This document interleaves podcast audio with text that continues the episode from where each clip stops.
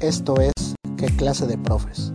Un podcast experimental con temas de educación en general y educación física. En el que mi compañero, el profe Luis y yo, el profe Ángel, buscaremos dar respuestas cortas y claras con la ayuda de un especialista invitado. Comenzamos.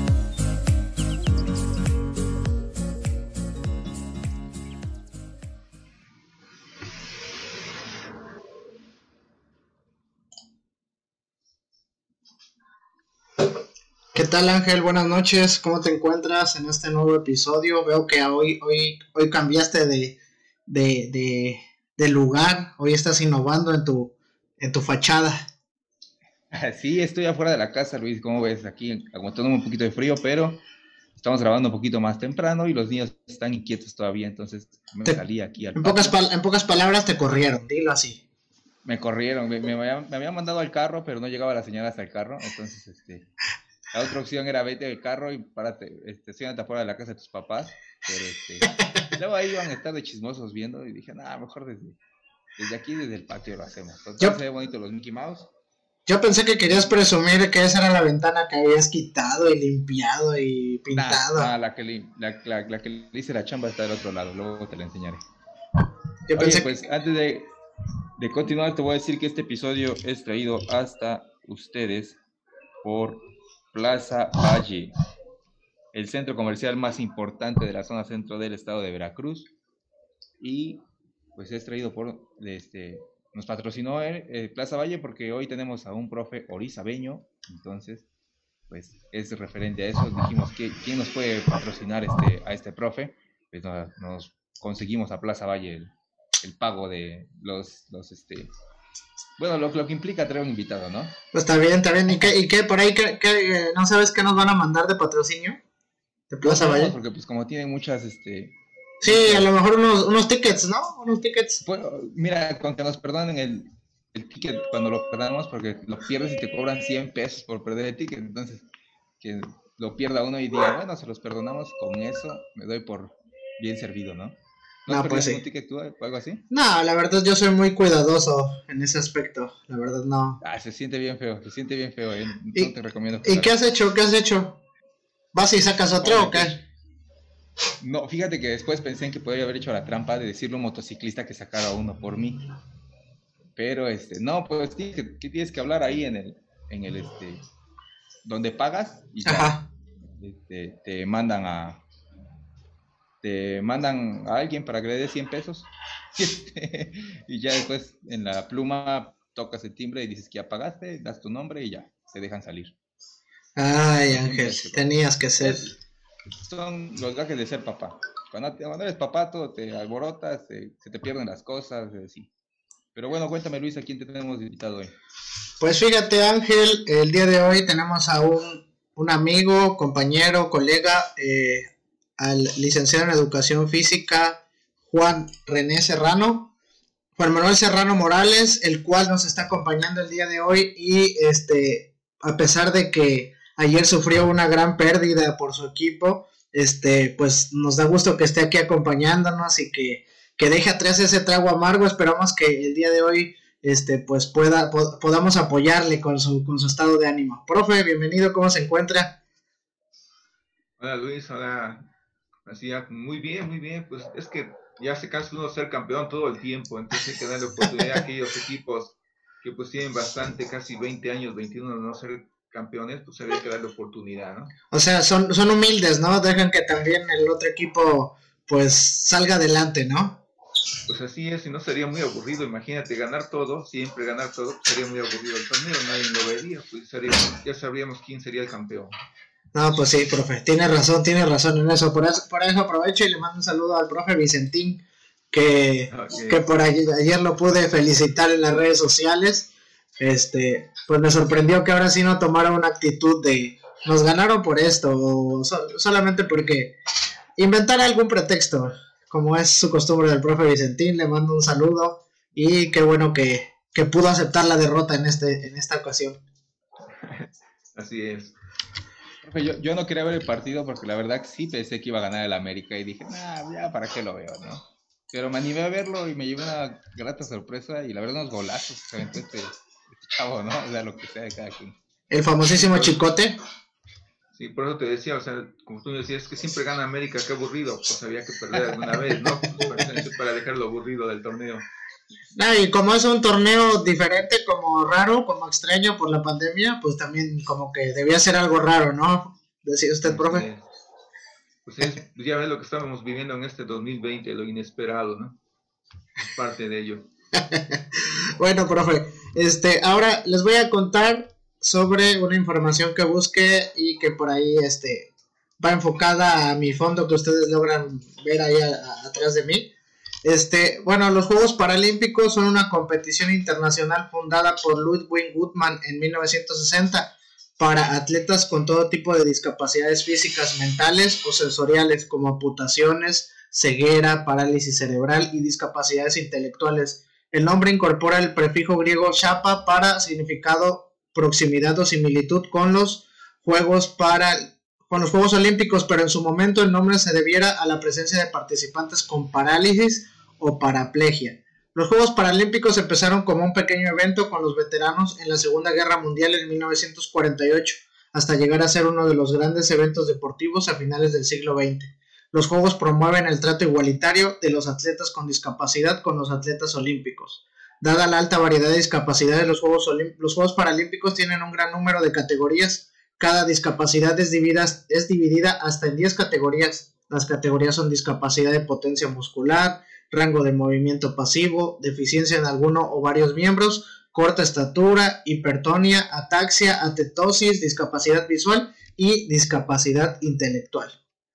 ¿Cómo ven esta situación? Fíjense que últimamente en, en, las clases de educación física que están saliendo en Aprende en Casa están tratando mucho el tema de los Juegos Paralímpicos, al menos en el nivel secundaria ha habido dos o tres clases donde han utilizado juegos de, eh, los Juegos Paralímpicos.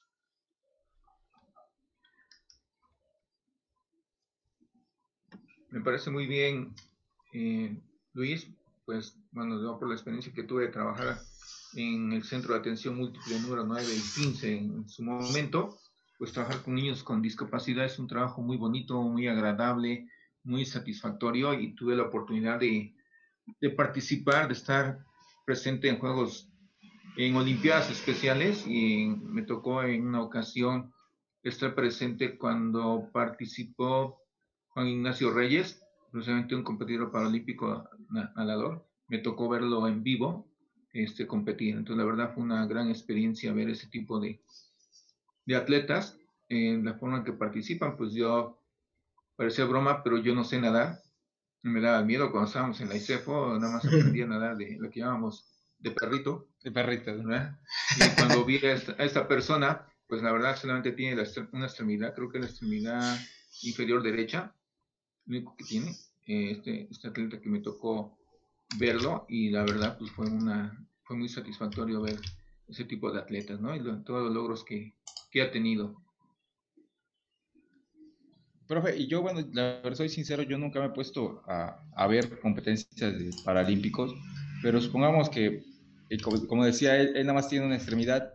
Si, este, si alguien tiene dos extremidades, ¿entran en la misma categoría o, mira, eh, mira, la verdad, eh, yo cuando fui, fui en Olimpiadas Especiales es muy diferente, pero sí de, es diferente, los ponen de acuerdo al tipo de, discapacidad o de lesión, por llamarlo de una otra forma, es como los clasifican. De hecho, tienen K1, K2, algo así, una nomenclatura, y sí tienen ese, ese tipo de esa situación. Te voy a decir, eh, también tengo la oportunidad de conocer a Omar Osorio, cordobés, que tiene récord de nado. Eh, lo hizo aquí en, creo que tiene dos veces el récord, lo hizo aquí en, en Córdoba, en la alberca de los azucareros. Eh, sí tengo también, él lo vi competir. Eh, de hecho, él entrenaba en el Seguro Social, creo que me parece, con el profe Nieto ese tiempo y yo vi competir porque me tocó llevar una, una alumna con discapacidad intelectual a, Olimpiadas Especiales. Y la verdad, pues también Omar ha participado, me parece que en, a nivel internacional. Sí, de hecho, de hecho, como te mencion, como les mencionaba, este, por lo menos en la última semana, en la semana pasada, este, no, hace dos semanas, dentro de una de las clases trabajaron lo que era el, el tenis de mesa o el paratenis de mesa.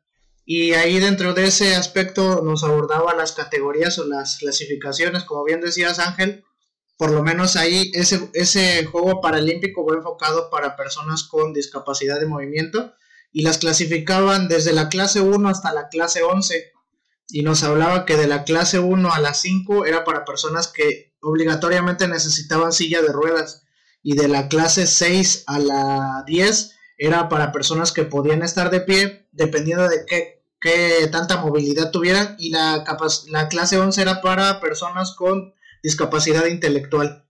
Entonces, este, por eso así de esa manera los van clasificando. Yo les mencionaba a, a los niños que pues sucedía como cuando juegas fútbol, ¿no? Que te dicen categoría 10, 11 años y categoría 13, 14 años, ¿no? No, no se puede jugar unos de 10 y 11 años con 12 y 13 porque no sería justa la competencia. Entonces, por eso se determina en clasificar de manera adecuada esa situación, aunque creo que las clasificaciones son diferentes dependiendo del juego. Sí, así es. Muy interesante, ¿no? Sería bueno ponerse a, a revisar. Yo la verdad nunca he revisado y ahorita que lo dijeron me siento mal de no haberlo hecho nunca. Y fíjate que vienen unos juegos bien interesantes que puedes aplicar con los alumnos. De hecho, muchas actividades que nosotros trabajamos en, clase, pues es como si estuvieras trabajando, porque trabajamos los cinco sentidos, ¿no? En clase de educación física, y pues, por ejemplo, los alumnos con discapacidad visual, pues desarrollan los otros sentidos. ¿no? Al, no, tener el sentido de la vista, desarrollan el, el oído, el tacto, el gusto, el olfato. Entonces una, es, es, bonito trabajar con ellos, ¿no? Y a veces nosotros trabajamos con los alumnos, tapamos los ojos con, con un pañuelo, etcétera, pues estamos trabajando parte de ello, ¿no? La verdad es, es, muy, es padre. Trabajamos actividades como caras y gestos, ¿no? Como descifrar mensajes a través de, la expresión corporal. Entonces también como si trabajáramos con una persona con discapacidad auditiva porque estamos trabajando a través del cuerpo, a través de la, de la movimiento articular de la cara, las manos, entonces una forma también de poder eh, comunicarnos, ¿no? De hecho, a veces cuando nosotros tratamos, de concientizar a los niños o a los alumnos o incluso a compañeros maestros, pues tenemos que trabajar ese tipo de actividades para tomar conciencia de lo que el alumno con discapacidad está sintiendo en su momento o podría sentir. Sí, de hecho sí, hay muchos juegos que se me hicieron bien interesantes de los que están sacando en, en el Aprende en Casa de los Juegos Paralímpicos. Ha habido hasta ahorita tres, que es el de pelota gol, que es la como el fútbol para discapacitados, donde estás vendado de los ojos para los sentidos. El otro era pelota bochia, que es para como lanzar unas pelotitas como si fuera un tipo rayuela para quedar más cerca de una pelota que es la del centro, ¿no? Lanzas la roja y de ahí vas, vas lanzando una azul y otra de otro color para ver quién va quedando más cerca y de acuerdo a quién quede más cerca es por puntos. Y como les mencionaba, el del paratenis de mesa, que son juegos como mencionaba profe Juan, que a veces hacemos y nosotros pues no, en realidad no, no los orientamos para eso, pero pues son parecidos o, o están dentro de, de esa situación. Así es. Bueno, pues, profe, lo invitamos porque usted nos, nos, nos, iba a platicar un tema muy, muy padre que es de necesidades educativas especiales, de acuerdo a su experiencia que, que ha logrado adquirir durante sus años de servicio. No sé si nos quiere empezar a platicar y ya de ahí sí. vamos metiendo nuestra cuchara. No, claro que sí. Pues mira, la, la, experiencia que yo tuve, la verdad me fue difícil porque el, yo como estudiante eh, durante la carrera de educación física nunca vi un tema que me hablara sobre discapacidad. Entonces, al llegar a Córdoba, eh, me dan mi orden de presentación y me dicen, te vas a ir a laborar a un CAN. Yo no sabía ni qué era un CAN. Además, llego, eh, me citan en la escuela, llego y pues veo el edificio muy bonito, muy grande. No sé si tengo la oportunidad de haber ido algún día al CAN de Córdoba. Pero cuando entro, pues le digo, ¿qué es un CAN? O sea, pues no. Y ya cuando me dicen, pues un CAN es un centro de atención múltiple, múltiple de qué? Pues de discapacidad múltiple. Entonces entré y vi alumnos con discapacidad este, auditiva, con discapacidad intelectual, síndrome Down, con discapacidad motora. Entonces para mí fue un mundo completamente diferente a lo que yo estaba acostumbrado a trabajar. Yo trabajé, te decía, en Guajuapan de León, trabajé en, en dos primarias, dos años en preescolar, Entonces, y mi servicio social como estudiante y práctica siempre fue primaria y preescolar. Entonces, cuando llego a este centro, pues la verdad para mí fue un shock emocional muy, muy difícil, muy duro. yo siempre decía, recuerdo que en mis primeras semanas decía, pues yo en la primera que pueda, me cambio de nivel. Y sí, este, te puedo decir que hubo como depresión, eh, decir, pues, ¿qué hago? No sé nada. Eh, entonces, recuerdo que mi jefe me dijo, entra, no vas a dar clases dos semanas o tres semanas, agárratelas, entra a los salones y conoce a los alumnos. Y fue lo que hice, me metí a los salones, eh, interactuar con los niños, platicar con los maestros y maestros de grupo, qué, qué capacidad tenía, qué posibilidades tenían de movimiento. Eh, entonces empezar a conocerlos, qué era una discapacidad, a leer expedientes, entraba yo los consejos técnicos que tenían por zona, y todo eso pues me ayudó un poquito a ir conociendo, y, y, y sincero era ensayo-error, entonces en ese tiempo tú entrabas a un salón que era discapacidad auditiva, pero encontrabas un niño de 4 o 5 años y uno de 10, uno de 12. Entonces, bueno, ¿cómo dar una clase viendo la diferencia de edades? Intelectualmente, pues muy bien. Necesidades diferentes en cuestión a gustos, a, destreza. Entrabas al, al, salón de discapacidad intelectual y me acuerdo que estaba por etapas, primera, segunda, tercera y cuarta etapa, pero también entonces había discapacidad múltiple, que tenían dos o tres discapacidades, discapacidad motora. Entonces, aunque eran grupos pequeños de siete, ocho niños, cinco, pues para mí fue nuevo. Entraba yo al salón de, de lactantes con niños de 45 días de nacidos. Este, entonces, para mí fue un mundo completamente diferente y tuve que adaptarme. Eh, te voy a decir, pues, voy a comentar yo lo que decía. En cuanto pueda, me voy de, de esta escuela y pues fue tanto que me tardé 10 años laborando en ese centro y dos años como coordinador de zona. Entonces te puedo decir que sí, muy difícil. Sí. Perdón, perdón. ¿El centro ya, o sea, los niños ya tenían una referencia de educación física o no, no habían tenido? No, ¿verdad? No, no habían tenido, no. Eh, de hecho, estaba un coordinador de, educación física, el profesor Rogelio Carmona, que le mando un saludo. Eh, estaba estaba un compañero aquí en el CAN de Orizaba, Jorge, que me mandó un saludo, un buen amigo también. Y nada más. Y en Córdoba, pues solamente cuando iba al coordinador, pero nada más los apoyaba cuando había que desfilar. Y creo que yo los había acompañado a un campamento. Yo tuve la oportunidad de estar una semana completa en Tebanca, una semana completa nos llevamos a los a toda la escuela junto con Can Laboral y estuvimos, nos fuimos, me recuerdo, con lunes y regresamos un sábado semana. Entonces, una semana completa estuvimos con ellos. La verdad fue. Y entonces, clase de educación física no tenía. Yo, yo fui el primero que llegó en ese sentido a, a laborar en, ese centro como clase directa. Así es.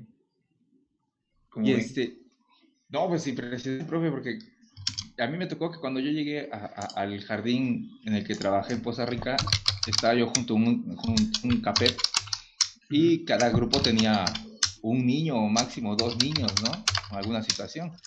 Y yo, así como usted dice, ay, me sorprendí, me espanté, y...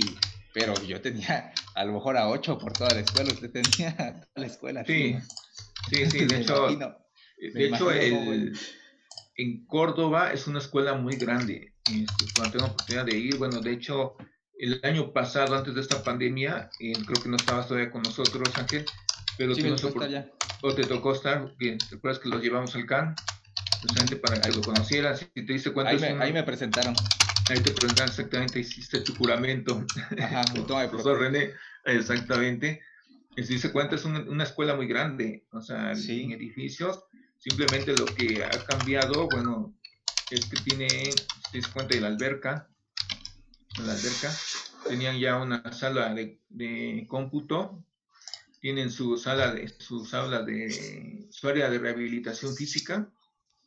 Entonces es una escuela muy completa, este, tiene secretaria, directora, psicóloga, trabajadora social, estaba un doctor, estaba eh, trabajadora social, doctor, estaba, había una maestra que apoyaba, que era de ballet, lo llamaban psico ballet, de hecho se presentaron obras de teatro y me tocó participar en una de ellas, en la de Blancanieves y los siete enanos, y ahí me dieron el papel de cuervo, porque la niña, la, la niña que era Blancanieves, era una niña con discapacidad auditiva, entonces no escuchaba.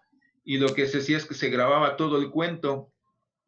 Entonces, eh, en las clases se iba, iba trabajando y recuerdo que a veces me decían, Juan, tal, tal niño en su papel tiene que saltar. Entonces, yo tenía todavía que dar mis clases, me quedaba yo a veces en lo que era trabajo de psicomotricidad, eh, los famosos talleres o, o TDD, yo me quedaba dando psicomotricidad y a veces un niño me tenía que poner a trabajar porque me decían que este niño requiere un trabajo especial para, la, para la obra. Tienes que, tiene que aprender a saltar, y va a saltar así, va a saltar allá, tiene que rectar. Entonces a veces yo tenía que hacer también ese trabajo extra. Y le decía, y en el cuento de Blancanieves, pues yo era el cuervo que se acercaba a Blancanieves y cuando yo veía que la niña como que se trababa porque no escuchaba el, relato, pues yo le tenía que ir, ir la, yo la iba guiando para que fuera ese. Era como su apuntador. Exactamente, era yo su apuntador, pero disfrazado, quedé cuerpo. Sí, por lo flaco y todo, pues me dieron ese papel. sí, profe, pues no, le, no le podían dar de nano, profe, la verdad. No, no, yo quería de águila, pero que no hay águila, solamente de cuervo. Oiga, profe. Este, sí. Y este, eh, todo lo que nos platica en este aspecto de que cuando llegó y todo, pues el impacto, ¿no? Como bien lo mencionaba Ángel, pues si nosotros a veces nos impactamos con un alumno, ¿no? O incluso tener un alumno travieso, con eso ya te, te sientes ching, ¿cómo le voy a hacer? Usted, usted cómo, o sea, cómo logró superar esa situación de llegué a un lugar en el que no tengo experiencia en no sé cómo hacerle. O sea, llegó, como mencionaba, pues yo no me quiero quedar mucho tiempo, ¿no? Quiero meter mi cambio, pero se echó 10 años ahí, ¿no? Entonces, ¿Hubo algún momento en el que usted dijera, no, pues mejor prefiero dejarlo o prefiero renunciar o no sé, ya no seguir con esta situación porque es complicado? Sí, mira, por eso le decía que sí, llegó un momento como que me deprimí, incluso hasta lloré, recuerdo que lloré. Y en ese proceso, yo recuerdo que un día llegué a, a la casa de mis papás, este, pues llegué así todo, le decía como deprimido, me acosté Recuerdo que llegué del trabajo, me acosté y en ese dije, ¿qué hago? O sea, pues no, pero en mi mente me, circulaba que decía, bueno, tengo un título de maestro, se supone que debo estar capacitado. Entonces fue cuando como que respiré, una, me dio una vuelta en la cabeza y dije, no, pues tengo que buscarle. Entonces eh, había un programa de educación física eh, para ellos, el famoso libro Naranja, pero pues con nosotros ya trabajábamos con el ejes temáticos. Entonces, y yo cuando yo vi el programa, pues para mí lo sentía muy alto y lo que hice es adaptar el programa de preescolar a todas las características de los niños. Entonces, les voy a repetir, sí fue como ensayo-error.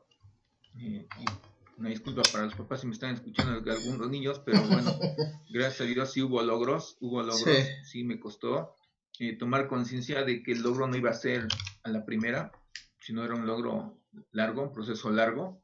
Y los mismos compañeros maestros los que me tranquilizan, decían, no, Juan, no, tú tranquilo, esto es así, hay que hacer esto. Yo me fui dejando guiar por los maestros de grupo, basado con la experiencia o los conocimientos que yo tenía de educación física, y pues me di la tarea también de estudiar la maestría, porque no me quedaba de otra, este, comprar libros, no había el internet como ahorita, que te metías y buscabas información. Eh, nos reuníamos los maestros, como decir el maestro Carmona, maestro Jorge, eh, vamos a este libro, vamos a hacer una evaluación, algo como lo que tú comentaste, Ángel, ese día que entramos a la reunión, de bueno, hacer una evaluación, hacer un diagnóstico, así lo hacíamos. No me acuerdo que había un libro español, toda la bibliografía era española, o es española hasta la fecha, y y, venía uno de medalla de oro, plata y bronce, de acuerdo a, la evaluación física de habilidades que tú decías al niño, le dábamos ese, ese lugar. Y pues sí lo hicimos, nos íbamos al CAN de, Orizaba, después nos fuimos al CAN de, Córdoba, hicimos una batería y bueno, empezamos a hacer nuestros muestreos nosotros mismos para ver qué tanto avances teníamos, ¿no? Porque de hecho, pues yo, yo lo que me metía en la cabeza mucho y que un maestro nos dijo, este, es que luego vienen a la escuela y nos dicen que hay niños enfermos. Y dice, no es un hospital.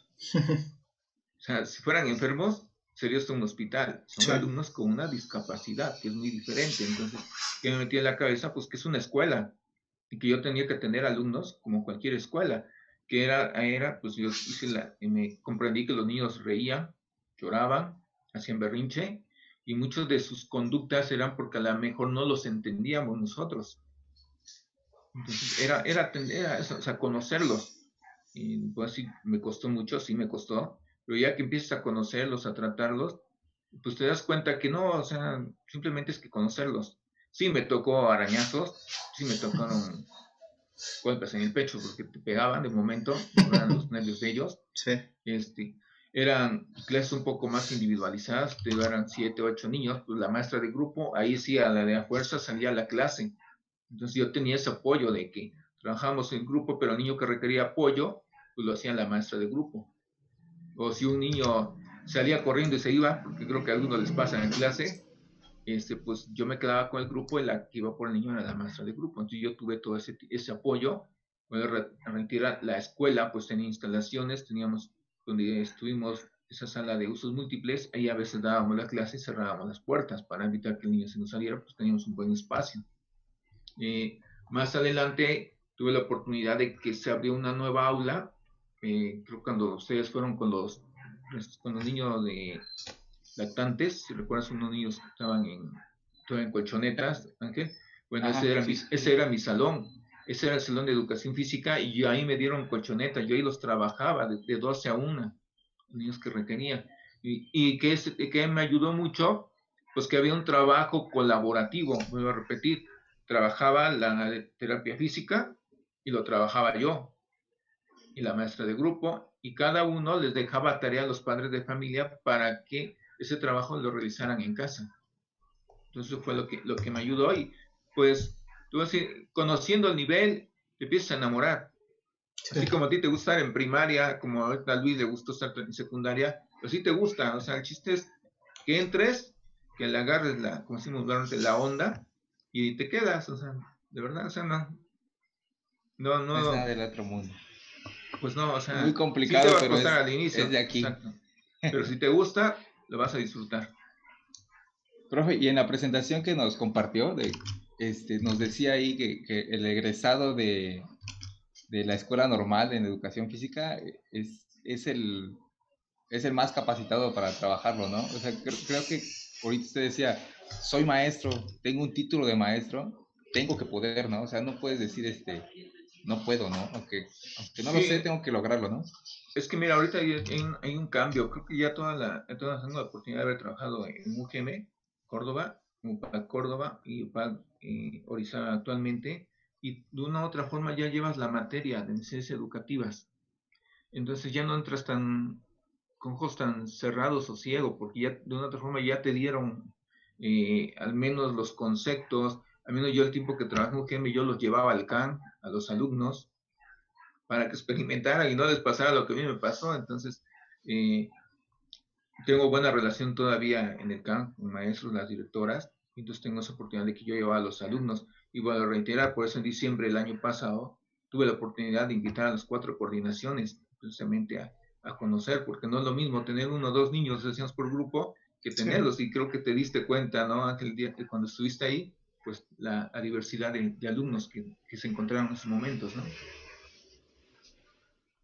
Sí, la capacidad de los maestros de controlarlos, no creo que se haya impresionado de cómo, cómo podían con todos.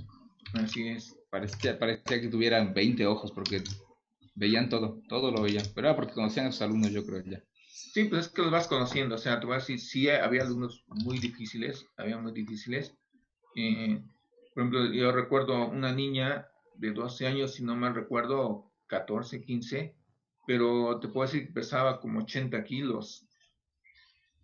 Entonces, cuando la, de momento pues, su conducta hacia berrinche se tiraba, imagínate para levantarla.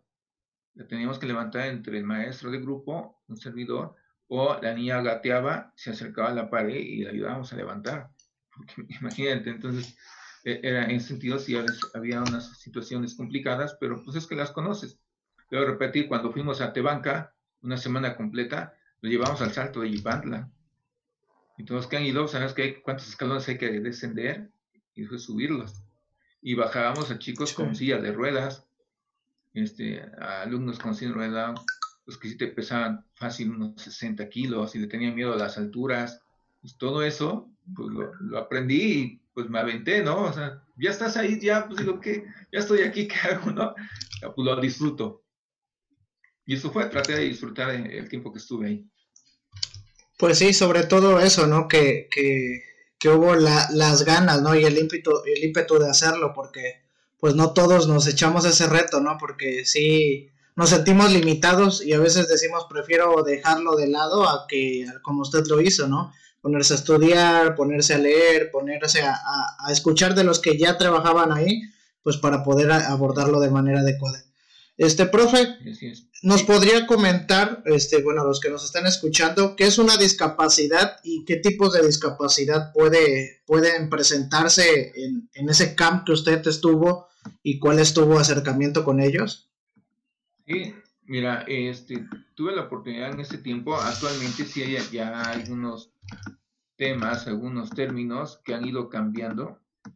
Eh, no, no, te voy a mentir, también yo siempre he dicho que me tengo que volver a actualizar porque todos los términos han cambiado, algunos conceptos han cambiado y pues bueno, lo que te puedo decir que discapacidad, según la Organización Mundial de la Salud, dice lo siguiente, Dentro de la experiencia de la salud, una discapacidad es toda restricción o ausencia debida a una deficiencia de la capacidad de realizar una actividad en la forma o dentro del margen que se considera normal para un ser humano. Como dice ahí, una restricción o una pérdida de algo para nosotros es normal. Como hablamos de un sentido, vista, el oído, este, una extremidad que te limita para hacer algo que se considera normal.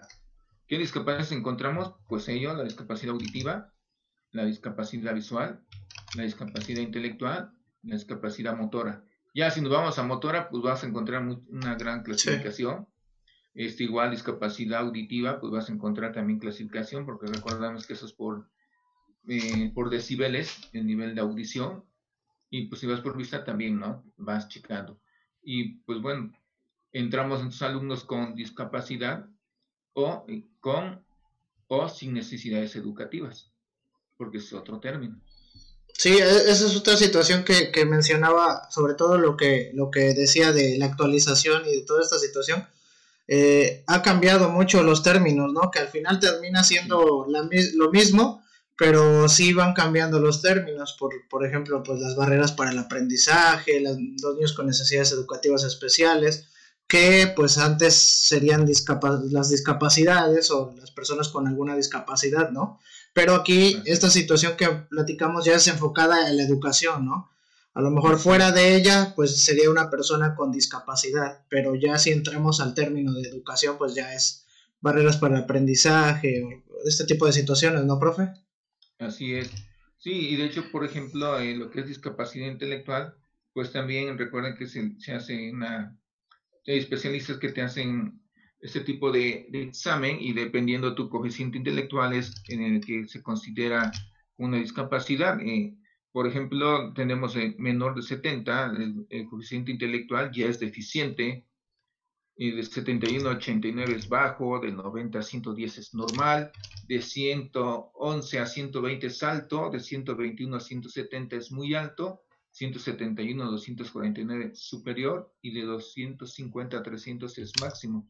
Entonces, eso es lo que nosotros, eh, de acuerdo al estudio que le hace un especialista, eh, lo que nos puede decir, ¿no? Te puedo decir que los que yo tuve en el CAN la, la mayoría de alumnos eran menores de 70, por eso era de una discapacidad intelectual.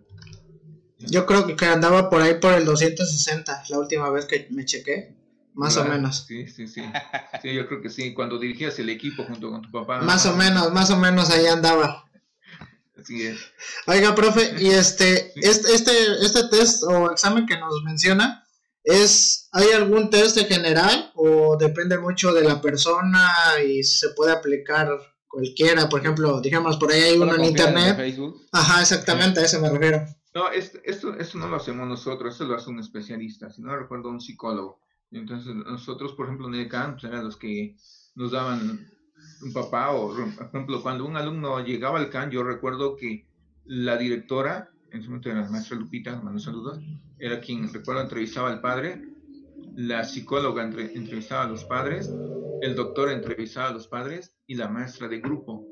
Entonces, me parece, pues ahí es donde se dan cuenta, pues ellos son como especialistas, eh, el tipo, ¿no? Y, y, por ejemplo, yo cuando trabajaba con CAL Laboral, eran jóvenes de 15 años en adelante, de 20, 22, pues te das cuenta, porque a la hora de platicar con ellos, pues sí, eh, un ejemplo, tenía yo a un alumno y que yo ponía a platicar así como estamos ahorita, ¿no? Oye, que el básquetbol, pero le gustaba mucho el básquetbol. Y de momento me decía, ¿y cuándo jugamos contra los toros de Chicago? pues no, oye, pero sí, es que yo tengo un primo que está en Estados Unidos y le digo que traiga a Jordan. o sea, de momento como dices, bueno, o sea, como que entonces te das cuenta. Y, o les hacías una pregunta y su razonamiento pues les costaba, ¿no? Era, era más difícil. Entonces te, daba, te dabas cuenta en, ese sentido, ¿no? Hay unos que puedes tener una plática este, muy bien, sin problema. Porque te digo, entonces dependiendo de su curso intelectual, pero nosotros, yo como educación física, hacía un examen, no, o sea, todo era porque los, los alumnos tenían su propio este, expediente. Ah, entonces olviden lo de los 260, ¿eh? No, ah, te mintió ese test de, de Facebook. También te confías en los juegos esos. No, pues. Oiga, profe. Y este, y con respecto a, a, cómo, cómo pudo trabajar el, el, hecho de la inclusión, este, pues por parte de ahí en el, en el vaya, en el, en CAM a lo mejor es un ambiente más, pues más armónico porque todos como que se entienden, pero también yo creo que entre ellos se pueden llegar a, hacer, este, pues groserías y así, ¿no? Pues mira, es que te digo, es una escuela normal, o sea, tienes alumnos con discapacidad, pero tú así todos se ríen, todos juegan, o sea, todos esperaban la clase de educación física para que salieran a jugar, a aprender y a jugar. Este, yo recuerdo que también este, Aide, la, secretaria, también muy buena amiga, me acuerdo que me hacía burla y yo en un momento me enojaba porque decía, Juan, es que a ti te pagan, pues nada más estás jugando. Y él me decía, pero es que yo sé qué estoy haciendo, por qué estoy jugando, ¿no? Pero nada, era de estarme molestando y se reía. Después, cuando entendí por qué me lo decían, bueno, ya... Ya se dejó de enojar. Pero ahí era eso, ¿no? O sea, los, los chicos también salen a jugar, se divertía. Te decían, la experiencia que yo tenía de ir anotando, pues también anotaba qué, lo, qué juego les gustaba más, qué habilidad tenían, qué no tenían. Es decir, los muchachos de CAN laboral que tenían 15 años tenían novias. Este, yo recuerdo que tenía Omar, se llamaba Omar, con Lupita, eran novios, salían a la cancha y andaban tomados de las manos. Entonces yo volteaba y le decía, hey, Omar, no estás en el parque, estás en la, clase, y la soltaba, le daba la vuelta, y decía, me daba la vuelta, y la volvía a agarrar, o sea, a propósito, ¿no? Y, eh, Omar, y nada, me, acuerdo que lo único que le entendía era, dice Juan, o sea, como, dice Juan, déjame, ¿no? Déjame de echar novio, pero era normal, o sea, no, lo veíamos mal, ¿no? sí, sí. Este, era parte de, de, la vida, los jóvenes, los, yo recuerdo que habían en el grupo de alumnos con discapacidad auditiva, eran ya jóvenes también de jóvenes adolescentes de 13, 14, 15 años y en el receso me iban a buscar. Entonces su recreo era estar conmigo y me empezaban a platicar de los gustos, pues que ya les empezaban a gustar las, las, chicas, y este, entonces yo pues platicaba con ellos, ¿no? Siempre me buscaban. O sea, normal, entonces decía, bueno, pues, y trataba de una otra forma pues aconsejarlos a que pues tuvieran cuidado, y los, también otros, los síndrome Down son muy enamoradizos, siempre llegaban los practicantes de UGM, llegaban practicantes de Atenas, y sí, y, me decía, por ejemplo, me acuerdo César, un, chico con síndrome Down, me decía, Juan, ya tengo novia. Y ¿quién es tu novia? Era una chica que había llegado de, de Atenas, este, apenas había entrado y, y, fue, le cortó una rosa porque ahí hay plantas le fue entregó la rosa y nada más por eso decía que era su novia. Que le aceptó, le aceptó, la rosa, ¿cómo le aceptó? la rosa, ¿no? Y, entonces sí, muchas veces a las practicantes o a los practicantes, porque también las niñas pues, les llama la atención que llegaban, este, yo creo que también llegaron algunos de la ESEFO, llegaron a, practicar. Pero ahí sí no se enamoraron, ahí sí no se enamoraron. No, también, entonces siempre se les recomendaba que tuvieran cuidado porque pues ellos en su inocencia este, lo pueden, pueden pensar que realmente tú estabas correspondiendo, ¿no? Entonces había así como que, pues márcale tu raya, márcale tu línea, pues nada más, ok, sí, platica, pero hasta ahí no, no más, ¿no? Porque sí, eran muy enamoradizos los, los chicos, ¿no? Eh, los síndromes de Down también son muy extremistas, eh, son muy, por ejemplo, llegaban, me abrazaban, si llegaba otro, otro alumno, me decía, no, tú no, que Juan es mío, o sea, como que nada más soy, mi amigo, pero no dejo que otro se acerque, ¿no? O cuando estaban de malas o sean berrinche que le llamaba yo la atención, pues eran de no te hablo y pues aguántate, ¿no? Así que aguántate, Juan, porque no te voy a hablar en toda la Eran extremistas, ¿no? Eran extremistas. Así es, así es, pero pues, era un bonito ambiente para mí. Bueno, pero es algo normal, por ejemplo, por ejemplo, Ángel también es muy enamoradizo y pues no pasa nada. ¿Sabes que Esa vez que estuve allá, este, una niña de secundaria, este, me, me, quería besar. Y este, le decía a la maestra, oye, tú dices, si cada maestro que entra, al, maestro joven que entra es al que, al que quieres besar, le decía. Y ya se chiviaba la niña. Pero sí, muy enamoradiza. Sí, sí, te digo, o sea, la verdad, pues tengo, son jóvenes, o sea, pues es normal, así viven su propia, su propia, como cualquiera de nosotros, ¿no? O sea, tienen que repetirse, tienen gusto, se ríen, les gusta el fútbol, les gusta, este, tengo, por ejemplo, la oportunidad de Toñito, ahí en Córdoba hay una escuela, de, hay un equipo de fútbol, este, Gallos Down, me parece que se llama, y pues Toño, el portero, y creo que es portero y defensa, fue mi alumno. Y recuerdo que iba de, de 7 o 8 años y siempre llevaba su balón quería estar jugando todo el tiempo fútbol y quería que yo en el regreso jugara con él siempre fútbol y se enojaba si no jugaba con él.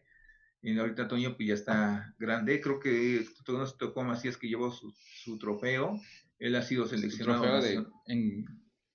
Él ha sido seleccionado nacional y llevó su trofeo de, creo que segundo o tercer lugar en un torneo y hasta la fecha. él, de hecho, él me pidió mi número y acá ratito me manda mensajes. Este, pues es un, eso es lo que yo digo, por eso gratificación, ¿no? O sea, desde 7, 8 años y ahorita ya tener como sus 30 años. Y, y, se, y, se, acuerda de mí, o sea, y me manda mensajes y me hace burla de la América y lo que ustedes quieran. Es cuando dices, bueno, creo que el tiempo que estuvo aquí, pues valió la pena y ahí está la muestra con, con, sus, con esos chicos, ¿no? Oiga, profe. Adelante, adelante, Ángel. No, me acuerdo de, Toñito que ese día nos vendió este frituras cacahuates, ¿no? sí. Y este y me comentaron los compañeros de Córdoba que, que ordinariamente lo, lo, veían luego ahí en, en, eventos que había en el centro y él se ponía a vender también para, para, para poder pagar los viajes, ¿no? De cuando, cuando va a competir como seleccionado. Sí, así es. Él, ahí en el canto todo el tiempo está vendiendo. Y sí, sale a eventos, su mamá lo apoya, sus papás lo apoyan mucho. Y precisamente porque tienen que sacar fondos para los viajes, para sus uniformes. Y desgraciadamente me comentaban que no tienen entrenador. Es un papá que los entrena. Este, y sí, siempre han buscado a alguien que los apoye. Realmente, pues nuestro trabajo a veces ya nos impide estar ahí, ¿no? Ya estamos en otras funciones, otras necesidades y no hemos podido. Pero ellos también andan buscando. Pero ahí si alguien ustedes saben que quieren entrenar a los chicos, apoyarlos, pues ahí los echen. Ahí les pasa el contacto. Exactamente, ¿no? Para que, y que nos escriban. Ah, también, claro. Mínimo que, mínimo, mínimo que cuando vean a Toño le compren, porque luego se hacen y no compran. Que compren para que apoyen. Así es. Sí, buen Toñito. Toño Valiente. es apellido, Toño, Toño Valiente. Y aparte, y aparte es valiente. y aparte es valiente. No, sí, la otra vez vi una foto eh, que se le ocurrió, donde está, creo que fueron a jugar a Cancún, y estaba con dos chicas muy bonitas en bikini, y las tenía así abrazadas, en medio las abrazando así. Decía, no, Toño, pues, qué envidia, ¿no? Decía. Ajá, Sí, sí nos salió valiente. Así es, muy valiente. Oiga, profe. Muy, valiente porque se le enseñaba a la novia. Se le enseñaba a la novia. valiente porque tenía novia, ¿no? En ese momento. Ándale. Así es. Oiga, profe, y para los que nos escuchan, en cuanto a la inclusión, para que quede, bueno, bien claro, ¿qué nos puede comentar sobre qué es la inclusión y cómo se maneja, sobre todo, pues en, en, en, la educación, porque pues en el CAM es obvio que pues te presentan diferentes situaciones de este tipo, entonces es más fácil, ¿no? Porque pues los incluyes porque van especialmente a eso, pero cómo manejar la inclusión en un contexto real de fuera de, de ahí de un CAM. Pues mira, es que la inclusión a veces la, la tenemos malentendida en el sentido de decir, con que salga a la cancha ya lo incluye la... Y no es cierto, o sea, si el niño sale pero está sentado, pues no está incluido. Puedo pasar lista, decir, ya pasé lista presente, pero si el niño no está trabajando, pues no está incluido, simplemente lo sacaste, pero pues es como ahorita estuviéramos nosotros reunidos, pero yo no hablo, ¿de qué me sirve estar reunido? Sí. ¿Cierto? Así me pasó hace rato en la reunión. No Así, ¿verdad? Así es. Entonces, es, eso es lo que nosotros también, y he tenido oportunidad de documentar de algunos compañeros de USAIR eh, y algunos maestros de campo, pues eso, ¿no? Piden que, el alumno se incluya, el alumno participe. Sé que es difícil, voy a repetir, es que primero lo tienes que conocer. Tienes que saber sus gustos, sus necesidades, eh, qué características tiene, sus oportunidades, etcétera. Entonces, si tú no lo, no lo ves, no dices, si hablamos nuevamente de un diagnóstico, o sea, si tú tienes que hacer un diagnóstico para tus alumnos, o sea, mucho más con ellos, tienes que saber qué gustos. Eh, y, otra situación es que a veces, pues para no trabajar más, eh, no me la complico, pues mejor lo tengo ahí.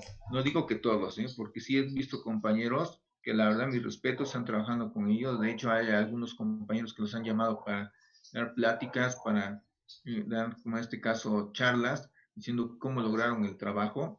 Eh, podemos platicar, me parece que el compañero Matla, Mari, son algunos de ellos que han trabajado, el compañero Burgos, me parece que también, por mencionar algunos, ¿no? Porque hay muchos que han hecho un buen trabajo con, con los muchachos. Entonces sí, es conocerlos, es tratarlos, es meterlos en la clase poco a poco. También no les vamos a pedir que Y algo muy importante, los niños por lo que yo he visto, los niños ayudan mucho a la inclusión, o sea, los compañeritos los animan, los jalan. Los adultos somos los que a veces se nos dificulta esa inclusión, porque los niños, no, los niños se, los meten, bueno, lo tiempo que a mí me ha tocado ver que están en, escuela regular, ya sea en preescolar, en primaria, los niños ven como otro compañero. O sea, no, sí. los, adultos somos los que a veces se nos dificulta aceptar esa inclusión. Los niños no conocen, no conocen diferencias. Así es, mientras esté, pues el niño puede participar. Les puedo decir que el, el año que estuve de coordinador, estuve dos años de coordinador, precisamente con eso, yo organicé una demostración de escoltas, una demostración de escoltas de alumnos con discapacidad que estaban incluidos en las escuelas regulares. Y me acuerdo que me decían unos compañeros, ah, Juan, ya nos pusiste a dar, ya nos diste más trabajo, tenemos nuestros alumnos y aparte con los que tenemos integrados, decía, pues sí, pero es que también es tu alumno. ¿No? Yo sé que me lo decían como, como broma, ¿no? Pero sí, tuvimos buena participación, no recuerdo, tuvimos como 10 escoltas de alumnos que estaban integrados en escuelas, independientemente de los alumnos del CAN. Y hicimos una mini olimpiada, también organizamos una mini olimpiada en la zona, y no sé si tocó Luis eh, ese año, pero bueno, lo hicimos en el TEC de Monterrey y, y fue para una convocatoria como la que hicimos en diciembre, Ángel. ¿Te acuerdas que hace un año hicimos uno en Córdoba? Bueno, pero eso lo hicimos en, en, el TEC de Monterrey y nos llegaron bastantes alumnos. Ese día lo hicimos en tres días. En el primero hicimos una inauguración, un cuadrangular de, de básquetbol que llegó el CAN de Córdoba, CAN de Orizaba, y me parece que alumnos integrados. Hicimos un cuadrangular, hicimos competencias de gateo con los niños de dos, tres años que ya estaban gateando. Eh, gateaban dos colchonetas y de vuelta y las mamás eh, bien entradas con niños, las maestras echándoles porras con un muñeco, con, con sonajas, y el niño tenía que llegar, ¿no? Estuvo rodando como pudiera, pero llegaban los niños. hicimos eso. El segundo día, día hicimos competencias de eh, de atletismo de velocidad de 25, 50, 75 metros planos, de silla de ruedas, con discapacidad motora, discapacidad intelectual y discapacidad auditiva. Y lo sacamos. Y el tercer día hicimos eh, la premiación, juegos recreativos, y baile. Es así, el baile para los chavos con discapacidad, pones música y todo te baila, no son nada penosos. Ese, esa ocasión hicimos tres y la verdad tuvimos bastantes alumnos porque fue para los CAN y fue para todos los alumnos integrados. Nos llegaron de Huatusco, Orizaba, Córdoba, la región. Por eso es que ahorita en diciembre lo volvimos a intentar, pero bueno, lo cambiamos, si recuerdas, lo, lo cambiamos. Dos años, lo repetí, cuando trabajé en la UGM, también a los alumnos yo los evaluaba con una actividad precisamente el 3 de diciembre que celebra la discapacidad. Yo llevaba a los alumnos y con eso yo los desevaluaba el semestre. Porque pues bueno, considero que los alumnos, a pesar de que estoy ya fuera del CAN, pues me gustó y pues considero que siempre deben estar presentes con nosotros en cualquier actividad, ¿no? Y lo hice pensando también eso, el tema de la inclusión, o sea, ¿por qué tenemos competencias, actividades para los alumnos, entre comillas, normales y no con los alumnos con discapacidad? O sea, había que incluirlos en todo. Y por eso fue, por eso siempre ha sido esa inquietud de organizarles algo. Sí, fíjese que con los de diciembre del año pasado, yo nada más llevé a dos niños, que los dos tenían Asperger pero las mamás estaban encantadas y estaban muy, muy contentas porque, este, pues nunca habían, este, nunca les habían invitado, el, imagino que el compañero que antes estaba no, no le había prestado atención, y, este, y en esta ocasión pues los invité, y pues lo único que hice fue invitar, ¿no? Porque yo no llevé, no, me dio los, los preparé, tampoco fue que entrenáramos o algo así, solo les, les enseñé el recorrido para que lo hicieran bonito, y están muy, muy, muy encantadas. Y el, eso lo hicimos creo que en viernes y el lunes, este, en el homenaje, este, llevaron los niños su medalla y, y los pasamos enfrente para que la, vieran que habían ganado su medalla y todo eso. Y estaban, no, hombre, muy, muy contentos ellos. Sí, esa vez fue la finalidad que siempre hemos hecho, que este tipo de actividades sea convivencia, o sea, no son competencias. Y ganen o pierdan, pues llevan su medalla, porque es una convivencia, ¿no? Y, y esa era la idea, que el niño se sintiera motivado una pequeña medalla, ¿no? Una muestra, pues cualquiera le estimula, ¿no? Y bueno, a los papás, que sí que es un trabajo muy arduo, porque nosotros los tenemos que hacer a una dos horas a la semana, clase, pero el papá lo tiene toda la semana, todos los días. Entonces ver al papá también que se le reconoce el trabajo a su niño, a ellos y que se le premia, pues es motivante tanto para el niño como para los papás. Pero siempre ha sido esa, esa es la idea de, a reiterar, de poderlos incluir en diferentes actividades.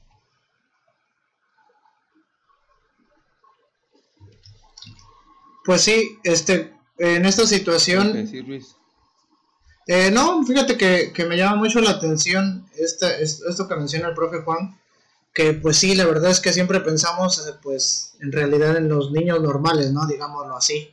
Eh, pues hacemos actividades enfocadas a, a, todos, ¿no? Bueno, consideramos que para todos, pero pues la verdad de tomar en cuenta y hacer este tipo de eventos que menciona el profe Juan, la verdad es que es muy satisfactorio, sobre todo para los niños, como lo mencionabas tú, Ángel. Pues el sentirse tomados en cuenta, yo creo que es una motivación que no la va a encontrar en nada, ¿no? Y sobre todo, pues si por ahí hay un premio o algo así, pues el niño se siente pues valorado, ¿no? Se siente importante, porque pues lamentablemente, pues casi siempre en, las clases, pues son de los que se quedan atrás, ¿no? O son de los que tardan en participar o en hacer las cosas. Entonces, una actividad en donde ellos sean el centro de todo, pues yo creo que es pues un plus para todos los niños y para sus papás, como lo mencionabas tú. Así es. Así es. Sí, ¿Has tenido niños con, alguna situación, Luis?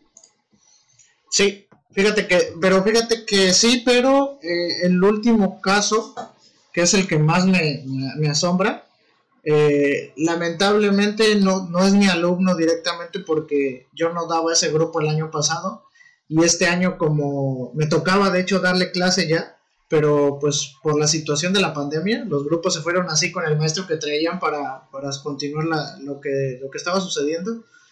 Y es un caso pues bien canijo la verdad de autismo en donde fue muy complicado para empezar que el niño entrara a la escuela. O sea el solo hecho de que entrara a la escuela, se, fueron tres intentos, ¿no? El primero no se bajó del coche, el segundo se bajó y hubo un ruido de unos pájaros y se, bloqueó y se otra vez se metió al coche y ya no quiso seguirle, ¿no? Entonces empezó de repente a entrar a, la, a dirección, ¿eh? a salones, nunca entró. a, dirección, a un aula especial que, bueno, sola, una que está libre, a, oficinas, ¿no? Pero nunca, nunca llegó a, un salón. Pero, pues yo sí lo veía y platicaba, de vez en cuando pues pasaba y lo veía, lo saludaba, ¿no? Porque pues sí, sí me, me llamaba la atención el caso.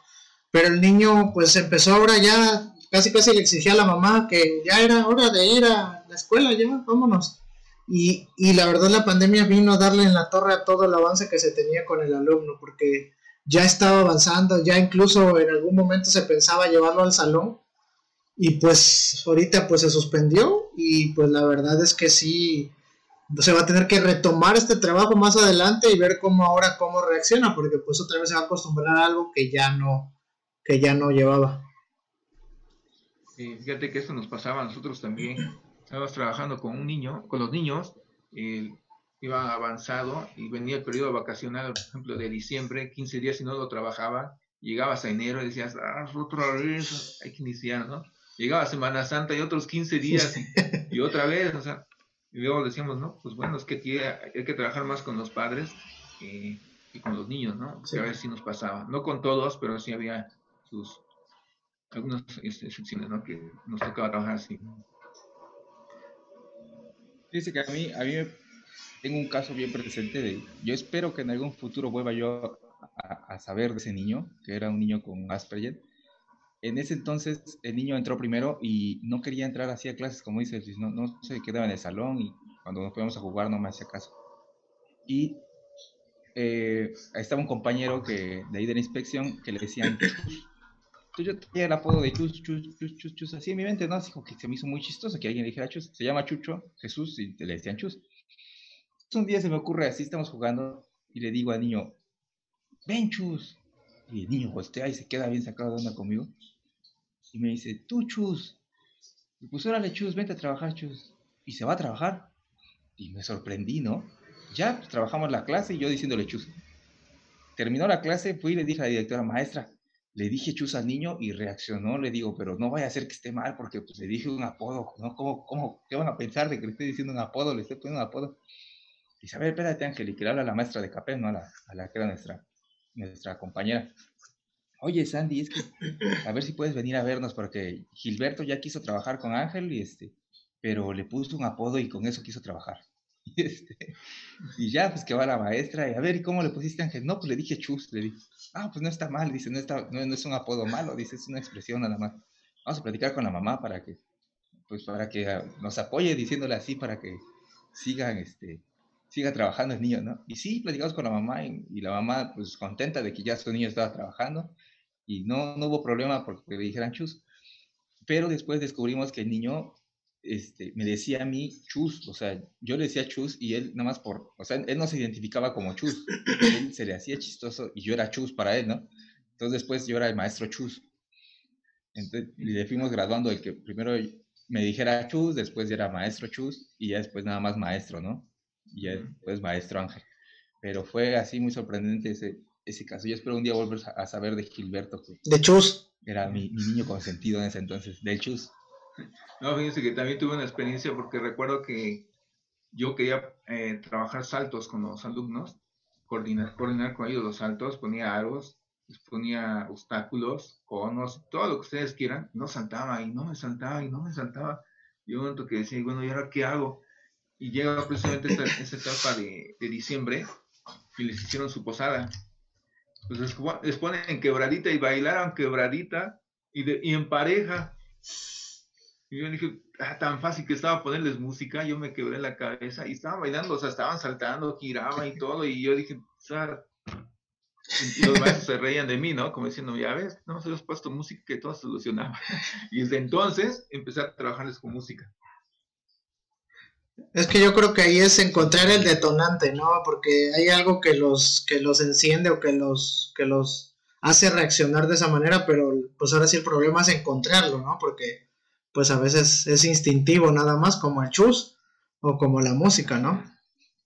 Sí, pero le decía, es que hay que conocerlos, pero decía que, que, conocerlos a profundo, no, no nos vamos a conocer a la primera, hay que tratarlos. Es, como que un persona que platicamos que me decía Luis, es que no conoces a, profe Ángel, que lo conozcas vas a ver, Pues es que igual que un alumno, pues, si yo no lo conozco, no lo puedo jugar y decir, pues que no me va a hacer esto, me va a hacer lo otro, ¿no? No, y es, también, y es que Ángel es de esos alumnos que se porta bien así enfrente de los maestros para que, para que digan, ¿no? Que sigue siendo el bueno. Así es, y algo que también recuerdo, el profesor Héctor Peralta Berbesi, un colombiano, una conferencia de, de la FIE, él nos decía, es que pues, si ves que tiene una discapacidad y ejemplo, si ves que tiene atrofiada de la cintura para abajo, ¿para qué te preocupa? Pues, trabaja de la cintura para arriba. ya sabes que abajo, por más que le hagas nada más no, pues trabaja lo que sí. Entonces, fue también que me enfoqué, no enfocarme a la discapacidad. Sí, sino lo que sí. Exacto, potencialidades, ¿no? Exactamente. Entonces, y muchas veces el concepto era la inversa. O sea, es que no puede, no va a poder, por ejemplo, caminar, es que no va a poder correr, es que no va a poder lanzar. ¿Y qué es lo que sí puede? Entonces empecé a trabajar de ahí. Ah, pero qué bonita frase. Esa lo vamos a poner en, en, el, en la promoción. no, está muy bien, está muy, está muy padre ese, ese, ese concepto. Sí es cierto, a veces nos vamos con que hay que trabajar, apoyar su discapacidad, ¿no? Como que tratar de mejorarla. Y si sabemos que no se va a poder, pues ¿para qué le hacemos, no? Mejor buscar lo que pueda hacer mejor el Así es. Y de hecho tengo un, pensamiento que siempre lo, tengo grabado, sin que se lo pueda yo leer. Eh, se llama, el movimiento es un privilegio de los seres vivos. Esta frase de, precisamente de este maestro, Héctor José Peralta Berbesi, que dice así, el hombre como ser vivo tiene ese privilegio no importa cuán limitado sea. Con un vestigio de movimiento se puede construir una habilidad. Con una habilidad, una destreza. Con una destreza, un hábito. Con un hábito, una oración de vida. El maestro José, Héctor José Peralta Berbesi. Fíjate, nosotros tomamos a veces, como dice Ángel, ¿no? Yo lo he escuchado al, profe Berbesi. y, fallado en no poner atención en lo que... Sí, sí, he estado en dos, tres conferencias de él y, y me he enfocado en otras cosas, más en su acento que en lo que dice erróneamente, como chamaco, porque lo vi cuando estaba yo chamaco y la regué. No, pues, y esa frase, pues yo se lo aprendí de él y, y esas conferencias que yo entré, pues todo eso le, aprendí, ¿no? Muchas cosas que yo recuerdo que siempre eh, decía cuando lo conocí primera vez, lo, lo, vi en Puebla, después lo vi en San Luis Potosí y después lo vimos aquí en Morizaba yo siempre decía, no, ojalá me diera chance de cargarle su, su maleta y andar atrás en todas sus conferencias para aprenderle, ¿no? Porque la verdad para mí ha sido uno de los maestros que más le ha aprendido.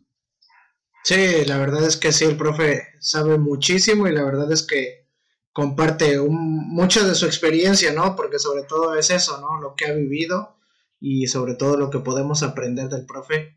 Este, oiga, profe, profe Juan, si, usted pudiera darle algunas recomendaciones o darnos unas recomendaciones a nosotros como maestros que nos topamos con casos de, alguna discapacidad, de alguna barrera para el aprendizaje, ¿qué podríamos hacer o cuáles serían esas recomendaciones que nos daría para abordar? Pues primero que nada, lo que les he reiterado, conocerlo, adentrarse.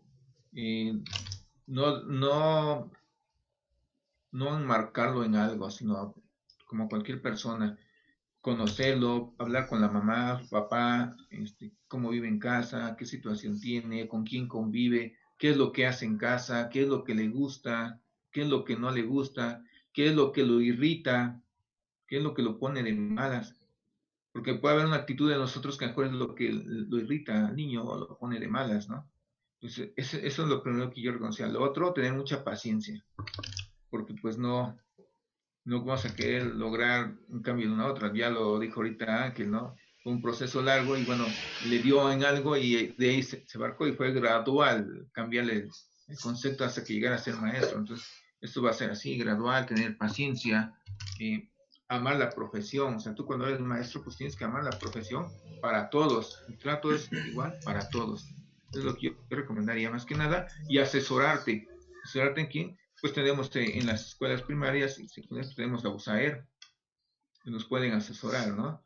Y también hay otro, eh, hay un nuevo servicio también en educación especial, de hecho, eh, déjenme recordar el, nombre, este, este servicio es, podríamos decir, un poco parecido a USAER, pero eh, esto, este servicio uno puede comunicarse con ellos y ellos pueden ir a tu escuela sin necesidad de que sean un USAER o estés dentro de la zona.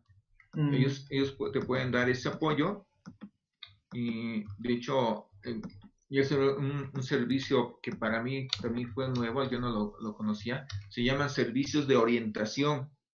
Son los encargados de apoyar y orientar a docentes, alumnos, padres de familia en lo que respecta a educación especial por medio de charlas y capacitaciones. A diferencia de USAER que están en las escuelas, los maestros están... Ese es otro servicio eh, nuevo en, en educación especial, en la cual por ejemplo, la maestra Laura, que nos dio una, fue una de las maestras que nos dio el tema, saludos a la maestra Laura, ya dice, me dijo, Juan, si tú requieres un apoyo, por ejemplo, con una familia, vamos y platicamos con la familia. Que quieres que vayamos a una escuela, vamos y platicamos en la escuela. Ese es un nuevo servicio y en que se puede uno apoyar. Entonces, reitera, es con ellos, con USAED, pero siempre buscar asesoría y lógico, leer, leer, eh, así como estamos leyendo nuestro programa, actualizando nuestro programa, nuevas estrategias didácticas, etcétera, etcétera, pues también leer sobre lo que es la discapacidad. Por eso puedo reiterar, preguntar al padre qué discapacidad es, al maestro de grupo, al director, y de ahí partir para empezar a leer y estudiar. Y tenemos muchas redes sociales actualmente, tenemos al internet donde ya bajas información, lógico, no todas es verídica, pero sí tienes que tener paciencia para buscar lo adecuado, ¿no? Eso, eso es lo que yo podría recomendar.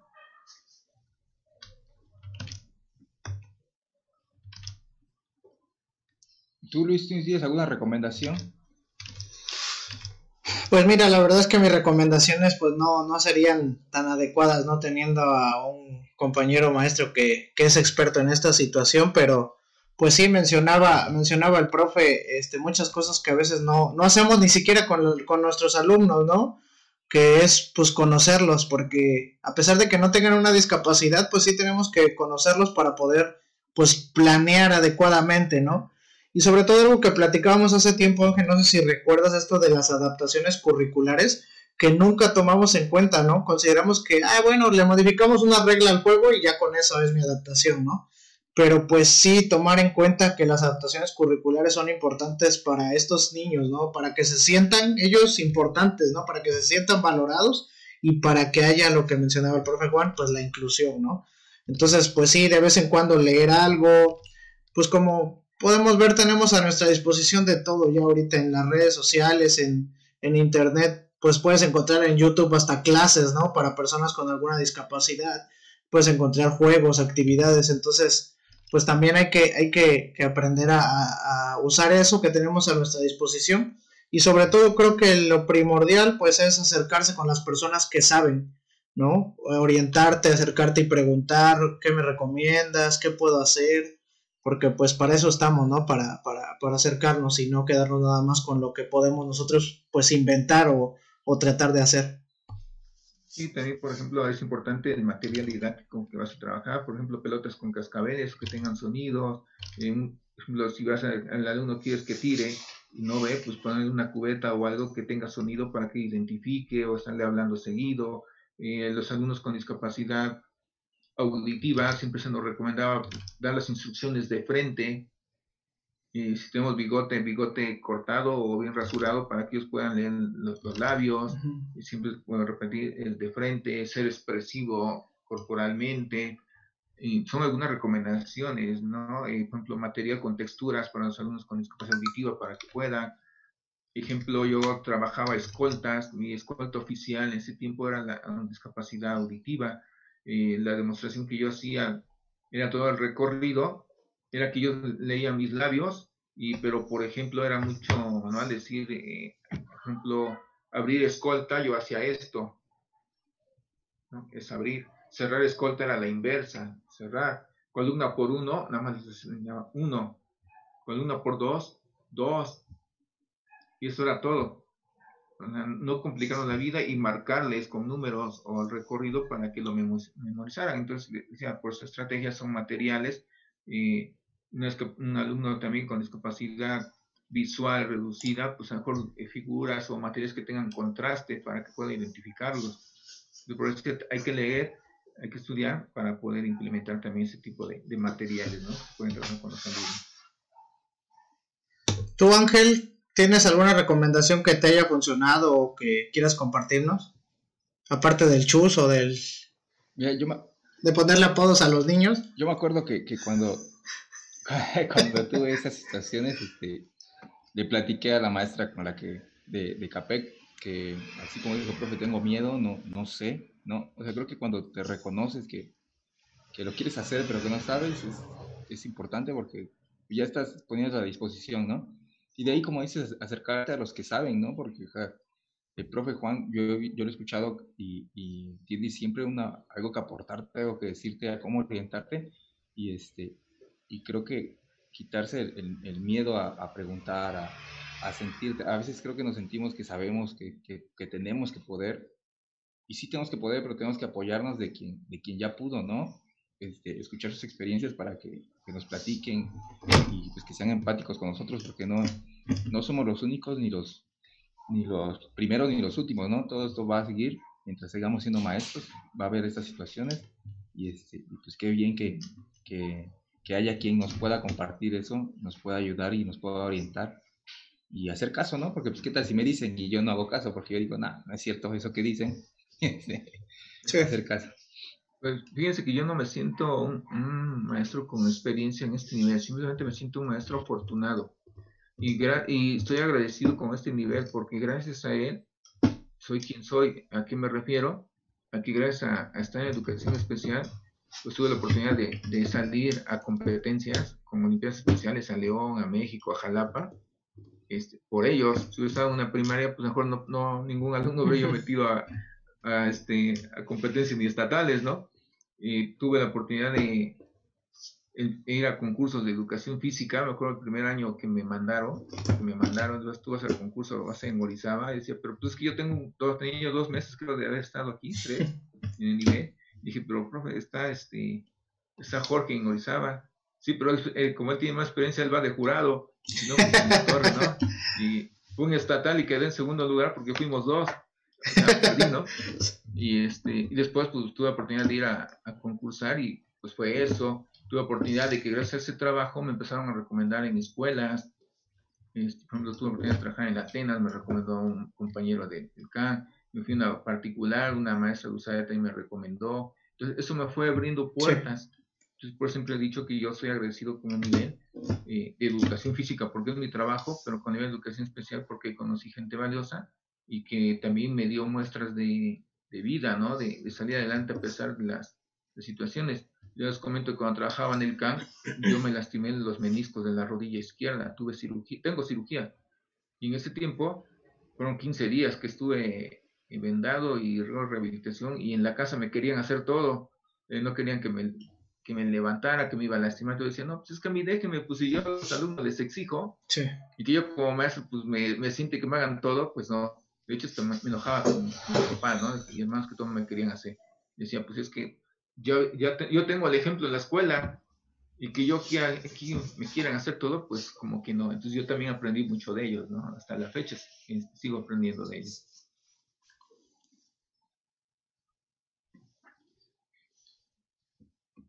Sí, profe, pero como dice usted, afortunado porque es quien es y, y, muy afortunado en compartirlo porque no, no creo que no todos lo quieren compartir y, y, a lo mejor incluso aunque lo quieran compartir no lo comparten tan bien. Usted lo comparte muy bien y creo que con una empatía que es lo que hace falta a veces. Yo así lo puedo comentar. Ah, pues muchas gracias, pero es que fíjate que también tuve la fortuna de contar con compañeros y está aquí Luis, su papá, su papá le aprendí mucho a, Chabelo, hasta la fecha sigue siendo un buen amigo. Este Chabelo también tuve oportunidad de un concurso estatal y, nacional, fue en Veracruz y en Jalapa, le tocó Luis, su papá iba como maestro distinguido. este, luego me, hacía burla porque dice, mira Juan, yo nada más entregué y concursé y me gané creo que 5 mil pesos en ese tiempo. Dice, tú, tú diste clase todo y no ganaste nada. sí. es cierto, o sea, él nada más entregó su documentación y todo, ¿no? Ganó el estatal y después el nacional y daba risa. Y de hecho, pues, por ejemplo, con personas así como Robert Chabelo, sencillo, humilde y que siempre también le daba por compartir, pues le puedes aprender mucho a él, a profe Nieto, a la maestra Hilda, a grandes compañeros actualmente también con los que tengo, los aprendes. Entonces, yo siempre he pensado que, que los logros que puedes tener pues, nunca ha sido mejor y nada porque puede ser fortuito, ¿no? Lo importante es que, que aprendas de los demás y si puedes compartir, pues qué bueno, ¿no? Compartirlo. Desde ahí fuera, pues no. Y recuerdo que, por ejemplo, en el CAM me decían física, no me decían maestro, ¿no? No me decían física, física. física. Entonces, este, eh, luego en una secundaria le di clases a un, a, un, a un, grupo y me, decía, y me decían, oye, profe, y después me lo encontré un, una tardeada que hizo el CAM y me lo encontré y el chavo se puso a echar y después me, y después me hablaba, ¿qué onda tú? ¿Qué? Aquí, aquí. Y dije, no, pues, lo que me habla así, pues no me quita ser maestro, ¿no? O sea, sí, sí. O sea, me, puedo, me decir maestro o hablar de tú, pues sigo siendo el mismo. Sí, sí, o, Está Luis que siempre cuando juego me decían flaco, y yo no sé por qué me ah, dicen flaco, flaco, Estoy flaco, pues, flaco, ¿no? O sea, ni modo siendo que me digan maestro, pues no, o sea, yo no dejo de ser maestro, estando, me digan como me digan, y no dejo de ser Juan, o sea, antes de maestro soy Juan. Entonces, yo creo que es importante, ¿no? O sea, la, humildad de tener los pies y pues digo, pues, le aprendí, le he aprendido y le sigo aprendiendo a mucha gente este, grande y pues, honesta y sencilla. Y pues yo creo que también la gente exitosa, como lo va a decir profe Berbés y, otros maestros, son muy sencillos. Y pues es que por aquí es el camino, ¿no? O sea, no, no le veo. Y, muchos compañeros creo que ustedes eh, escucharon que, que siempre les he dicho, este, lo me hacen burla, es que ustedes, los jefes, digo, que yo nunca soy jefe, yo no firmo, yo no doy permiso ni nada, y simplemente soy un compañero más de ustedes que tengo otra función, pero sigo siendo el mismo. Entonces yo creo que eso es lo importante, ¿no? Y qué bueno. Qué bueno, profe, que menciona a mi papá, porque a ver si, a ver si usted sí le hace caso ahí, mándele la invitación para que nos acompañe, porque a mí no me quiere hacer caso. Siempre me, me, me, evita la invitación, me dice, no, yo no le sé eso de la tecnología, yo qué voy a hacer, que no sé qué. Digo, pues si ya nada más te lo van a poner así para que tú hables. No, no, no, que no sé qué. Y ya me cambia el tema. Pero a ver si a usted, y ahí le dice, no, sí, eh, métete, éntrale. No, claro que sí, pero es que, pues mira, es que yo pienso que por el Chabelo, vuelvo a repetir con los maestros que tuve oportunidad de trabajar y que ya, mejor ya no están con nosotros, la maestra Hilda y Luis, tú tuviste la oportunidad de trabajar con ellos, son gente que conoce mucho, se han mencionado algunos, y qué bueno que ellos a pesar de que ya están fuera, estoy seguro que no dejan la profesión, estoy seguro que el Chabelo profesional te ayuda en todo lo que puede. Si es un evento, estoy seguro que vaya. Luego le hemos hablado, compañeros le han hablado y ahí va la pista, ¿no? Apoyarnos, o sea, que salieron igual los compañeros. Es gente de mucha experiencia y que, bueno, ojalá pudiera compartir, ¿no? Y más profe Chabelo. Este, y una, una gran persona, este, el profe Jordan, ¿no? Que le decíamos el santo que tenía para rematar de cabeza, sí. tenía en el aire y ganaba balones. Entonces, la verdad es una gran persona. Ojalá, ojalá se anime el profe Chabelo. Ahí está, ahí está el reto, ahí está el reto, jefe, para que, para que lo veas, porque sí, sí se echan los episodios. Lo podemos, lo podemos, lo podemos aprovechar cuando lo veas y, por ejemplo, cuando fue su cumpleaños, puedes decirle, a ver, aguanta, vamos a grabar rápido un episodio. Ahí le voy a decir, en diciembre. se, ponen, los dos se ponen en la misma pantalla y ya no tienes que conectarte en nada, acá estamos los dos y ya yo estoy. En diciembre, en diciembre vamos a grabar desde, desde, desde, desde la cena navideña. Desde la cena navideña. No, pues imagínate, profe Chabelo, ¿qué te puede platicar tantos programas que sí. Eh, poner en práctica? Ah, yo pensé que los programas de que salían los domingos, profe, yo pensé que esos. ah, aparte, aparte. No, La verdad, y creo que Chabelo estuvo en México también, ¿no? Sí, sí, trabajó en la Ciudad de México. Allá, allá conoció a mi mamá. Así es. allá conoció a mi mamá de acomedido ayudándole con el periódico Mural. Ya sabe cómo son esos maestros de educación física. Algunos, algunos, algunos. Algunos, algunos, no. Otros no, otros estamos así. Bien. Sí, los que estamos aquí no, hablo de otros. Así es. Los de México. Bueno, pues. Profe, y ya para ir. Adelante, adelante, adelante. otra cosa que, que, nos pueda compartir, algún otro evento que haya usted hecho y que nos esté, se le esté olvidando compartirnos?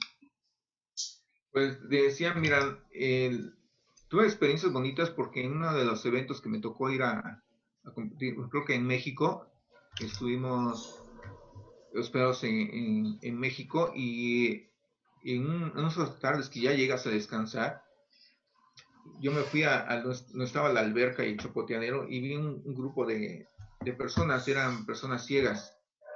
Y entonces estaban en el chapoteadero. Yo me les quedé viendo porque para mí todo era nuevo. Y me acuerdo que dijeron, este, vamos a jugar a las escondidas. Y, y, se cuenta que dijeron, este, no, le toca a Juan. Sale, empieza, sale cuenta, y uno, dos, tres, diez, ¿no?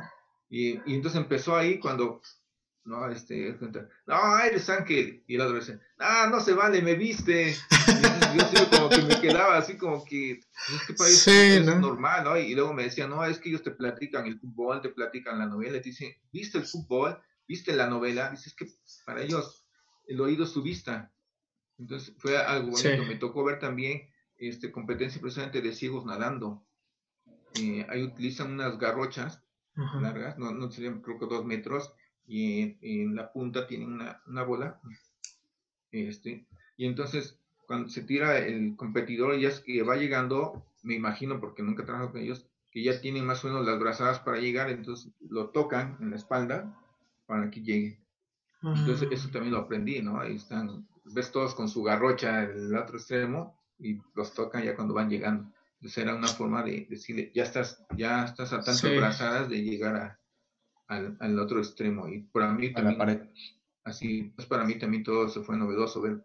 Digo, vi tantas cosas que la verdad este, me gustó. Eh, una clausura en México también, esos juegos, me acuerdo que hicieron su baile, su cena baile, haz de cuenta, no era cena, pero era puro baile. Y no, o sea, yo veía los, unos creo que eran de México, así de ruedas, bailando de jalón. O sea, los dos, y yo digo, ah, no, o sea, ¿cómo le hacen? Y pues yo apenas duras me puedo mover, ¿no? o sea, te digo, fue unas experiencias muy, muy, muy padres todo eso y pues, si pudiera volverlas a, a vivir, las volvería a vivir.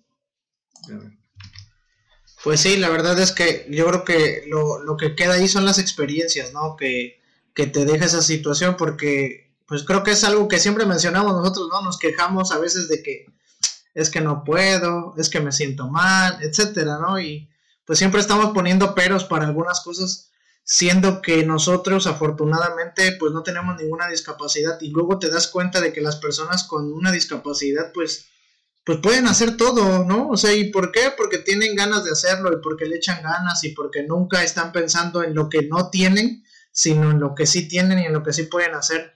Entonces creo que es un ejemplo no solamente para las personas discapacitadas, ¿no? Sino para nosotros mismos el, pues el dejar de quejarnos, ¿no? De lo que no podemos tener o de lo que no podemos hacer y mejor pues pensar en lo que, en lo que nos queda por hacer, ¿no? Porque pues ahí reside el, el que seamos exitosos y el que pues podamos mejorar. ¿Cómo ves, Ángel? Sí, en definitivo es siempre cuando yo cuando trabajas con, gente así creces muchísimo, aprendes muchísimo. Ahorita aquí pero de la vista de los de las personas que no veían, este, me acuerdo que también así me dijeron, tú te tienes que decir a Ulises, un niño que tenía yo, mira, mira, porque él no te va a ver con los ojos, pero te va a ver con sus manos, ve con sus oídos. Y, este, y si tú no le dices así y le empiezas a hablar suavecito, le empiezas a ser sensible a que se ofenda, ¿no? O sea, no tenemos que, para ellos es lo natural, los tenemos que tratar como gente normal, no tenemos por qué estar, por qué estar este, diciéndole ni, ni el cieguito, ni, ni pobrecito, o sea, es una persona con ceguera y ya, o sea, y es una persona normal, entonces puede hablar normal, porque en la calle cuando lo vean no saben que es ciego y le van a hablar normal, y, él tiene que entender eso. Y, qué bueno que desde que esos consejos se puedan dar, así como dice el profe, yo ahorita me acordé, yo no me acordaba de ese consejo, y este, y pues ojalá alguien lo escuche y lo, lo aplique, ¿no? Porque a veces no nos los dan, y este, hasta que pues lo vivimos y, no lo si no nos lo dieron, no sabemos cómo hacerle, ¿no? Así es. Y por le decía, hay que conocerlos, o sea, tenemos que conocerlos. ¿no? Este, no podemos encasillar a nadie si no nos conoce. Bueno, nunca es bueno encasillar a nadie, ¿no? Pero muchas veces lo hacemos sin, conocer a la persona. Pues sí, pues la verdad este, este episodio estuvo súper agradable. Yo creo que daría para platicar muchísimo más y platicar de muchas más experiencias que, que pueden ir saliendo, ¿no? Porque pues la verdad el profe Juan es una persona con mucha experiencia con muchos conocimientos, eh, y pero sobre todo con muchas ganas de, compartir esto, ¿no? Porque, pues, al fin y al cabo, el compartir va a hacer que más personas sean atendidas de la manera correcta, ¿no? Y, y al final eso es lo que, lo que creo que, lo que creo que busca el profe Juan, que pues tomen en cuenta esta situación, porque pues se nota, sobre todo en la forma en que lo platica, se nota la pasión que siente por, por la atención a, las personas con discapacidad, el amor que le tiene a esta situación y, y que ojalá muchos tuviéramos, porque pues son pocas personas las que la tienen y creo que son las que más requieren esa, ese, ese apoyo, esa, esa, ese tomarle la importancia, ¿no? Este profe Juan, le agradecemos infinitamente el que nos haya compartido esta, esta información esta experiencia. Este, no sé si gusta comentar algo como para cerrar esta, este, esta plática que tuvimos el día de hoy. No, pues eh, solamente agradecerles a ustedes la, invitación, Ángel, Luis. Saben que aquí tienen un amigo, un servidor. Eh, es precisamente eso, en lo que se pueda aportar y apoyar con gusto. Y espero que tu papá esté escuchando y vea esta, esta plática y se anime para poder yo verlo este, platicando todas sus experiencias. Ojalá, amigo Chabelo, este, Chabelo Jordan, este, te animes a, dar una plática aquí con Luis y con Ángel. Se va a ser de, de, mucho, de mucho éxito, yo creo, tu plática. Pues muchas gracias, profe. Encantados de que haya estado con nosotros. Este, y pues esperemos que no sea la primera vez ni la última. Que sabemos que no, la primera sí, la primera sí. bueno, es la primera vez, pero pues que, no sea la última. Esta no sea la, eso sí, eso Sí. en próximos meses nos pueda volver a acompañar. No, claro, y, si, si, tengo alguna actividad con, con, el CAN ahorita virtual, pues los invitaré para que también estén con nosotros presentes y pongamos algunas actividades juntos. Claro, profe. Invitamos al profesor Chabelo también. A ver, a ver si se anima ahora sí. No, claro, profe, estamos en disposición, ya sabe que que pues nos gusta y sobre todo la experiencia es la que pues lo que nos llama la atención, ¿no? Porque pues no hay nada como vivirlo, ¿no? Así es, así es. Serán invitados. Pues bueno, con esto hemos dado culminación a nuestro episodio. Eh, les agradezco eh, a los que nos escucharon hasta el final. Eh, la verdad es un tema bien interesante. Y este, por ahí después vamos a compartir las redes sociales del profe Juan, porque pues si alguno tiene alguna duda o alguna eh, situación que quiera preguntarle al profe en relación a esta, a la atención a personas con alguna discapacidad en cuanto a la educación, pues yo creo que el profe siempre está en la disposición de, dar un consejo, de recomendar. Y, pues va a ser bien importante, ¿no? Para todos, en esa situación que mencionábamos, de acercarnos a las personas que, que pues saben más que nosotros en este aspecto. Eh, pues ya saben, para los que nos escucharon, síganos en nuestras redes sociales. Nos pueden escuchar en YouTube, en Anchor y en Spotify como qué clase de profes. Y nos pueden seguir en las redes sociales en Facebook y en Instagram como qué clase de profes y qué clase de profes el podcast. Sin más por el momento, profe Juan y Ángel, que tengan excelente noche. Gracias igualmente. Muchas gracias a todos. Gracias Luis. Gracias, profe. Estamos a la orden.